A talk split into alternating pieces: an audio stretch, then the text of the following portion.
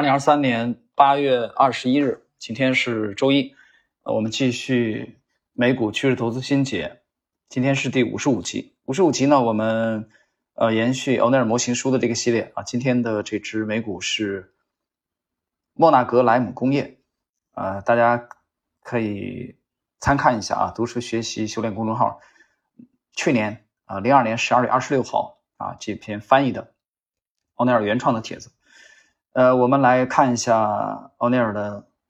这个原文的标注啊，翻译的。莫纳格莱姆工业更换了新的管理层，降低了成本，并受益于航空股的一段快速增长时期。当时，航空公司正在从老式螺旋桨飞机转向更快、更安静的新型喷气飞机。总部位于洛杉矶的莫纳格莱姆公司为客机生产独立的抽水马桶。有时候，你可以通过关注供应商来参与行业革新。尤其是那些在收益和效率方面表现突出的供应商。停顿一下啊，这个第一段讲了这个莫奈，呃呃莫纳格莱姆工业它是做什么的？更换了管理层，降低了成本，而且关键是它呃受益于这个行业的快速增长，主要是航空股嘛，它其实是给这个呃飞机啊新型的喷气飞机做配件的供应商的。这个让我想起来了，在 A 股。啊，前些年，呃，大概七八年前的时候，就是 A 股有一个有一股潮流，就是给苹果啊 iPhone 做配件的啊一些这个 A 股的上市公司啊，他们的股价得到了这个充分的表现。所以行业的啊这种这种创新的增长，通过它的图表和它的这个收益啊，我们可以得到这个提醒。从而把握这些机会。我们来看，继续。一九六六年十月十八日，市场一出现跟进日，莫纳格莱姆就从图中标记的第一个基底突破，并上涨了百分之八百九，直到该股出现经典的高潮式顶部。这一切都发生在仅仅一年零六周的时间里。好了，那么这一段之后呢？我们要回到这个图表了啊！大家参考一下公众号的文章，上方罗列了这张图表，莫纳格莱姆的周 K 线图。大家请看一下它的欧奈尔标注的第一个买入啊，在周 K 线里边，第一个买入这个位置其实并不是刚刚脱离这个十周均线的位置啊。我们能看到它实际上一个杯柄，这个杯柄的左侧呢，莫纳格莱姆其实经过了，呃，从六五年啊到六六年的这个一年以上的这种上涨啊，涨幅还相当的巨大。随后一个杯柄的突破。而这个突破的位置呢？刚才开篇欧奈尔已经交代了，就市场的这个跟进日啊，也就是说，在六六年啊，六六年的年底之后突破的啊，到六六七年初的突破，我们能看到这个下方的标注啊，在这个基底莫纳克莱姆第一次欧奈尔标注的这个图中呢，是八美元附近向上突破的左侧，实际上这个时间我们能看到下方的显示啊，这个。六六年，呃，December，呃，是十二月，所以它是六七年年初的这种突破。从这次买入之后，大家看，经过了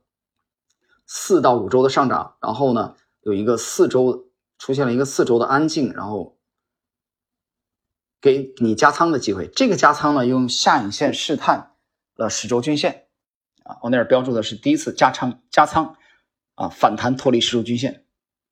然后继续有又是一个非常迅猛的拉升，从十美元附近拉升到了二十美元，就翻番了，然后再震荡，再震荡以后呢，在这里边奥内尔标注了这个用圆圈表示的阿拉伯数字的一二三啊，这三次其实都是回踩。接着对这只个股的第二次买入出现了，啊，在标注第三次回踩，同样用下影线试探十周均线之后，啊，一个对这个杯柄。啊，持续三周以上的杯柄的突破，哦，那是标注了第二次买入。这个时候股价已经来到了三十美元附近，直到它的主升浪的这一波的高点八十八十美元，然后一个卖出的高潮顶，啊，所以它这个走势其实比较简单，啊，比较简单。今天这个，我们接着来看欧奈尔对它的描述，请注意，莫纳格莱姆是一九六六年熊市结束后第一批突破并飙升的股票之一，突破时市盈率为十八，在股价最高时变成了七十四。大家回忆一下，在上一集啊，在上一集我们在五十四集的时候啊，在五十四啊和五十三集，也就是说恒生通信或者新桥网络的时候啊，我们谈到了对市盈率的这个啊，我记得有一只个股它的高点这个区域啊，对应的市盈率在一百七十六以上，而这个时候这个莫纳格莱姆呢，它的股价对应的市盈率是七十四啊，所以这个是不一定的。但是不管怎么样，这都是比较高的市盈率。这个时候市盈率到底高和低，我觉得大家应该对照股价，啊，对照累计涨幅来综合来看，而不应该单纯的只看这个市盈率的啊这个绝对值的高低。呃，接着，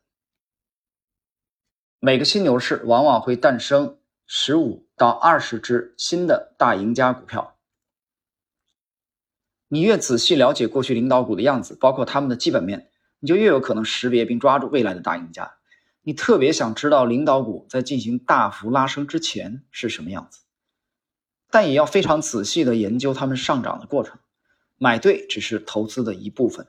你还需要持有原则啊，持有规则，以避免在一路上涨的过程中陷入可能会让你退出一只好股票的陷阱。啊，这。这段话什么意思呢？这段话的最后两句讲的就是说，你买了好股，你还得拿得住，就是你不能在它中途拉升的啊主升浪当中啊过早的退出，那样的话你的收益会大幅度减少。就是说买对只是第一步，啊拿得住是第二步。接着我们来看第三步，最后以及卖出规则，以便在行情结束时让你退出。所以这三部曲：买入、持有、卖出。最后。如果你保存好这些每周一次的所有案例，你就会拥有一本自己的模型书，记载着几十个杰出的、独特的市场赢家是如何让他们变得如此伟大的。今天的各位，这个莫纳格莱姆工业啊，美股的这个大标股，从这个杯柄的突破七美元，迅速的上涨了十倍，涨到了八十美元附近。而且这一这一切都发生在，呃，仅仅 六十周以内，也就一年零六周以内，它涨了十倍，呃，接近十倍吧，百分之八百九，这个杯柄突破。那么欧内尔最后这一段呢，是向我们强调了平时啊学习图表，啊，去确切的说是学习历史牛股图表的重要性，就是你要去积累啊这些牛股的这种图表，啊，这这方面呢，欧内尔就是我觉得在。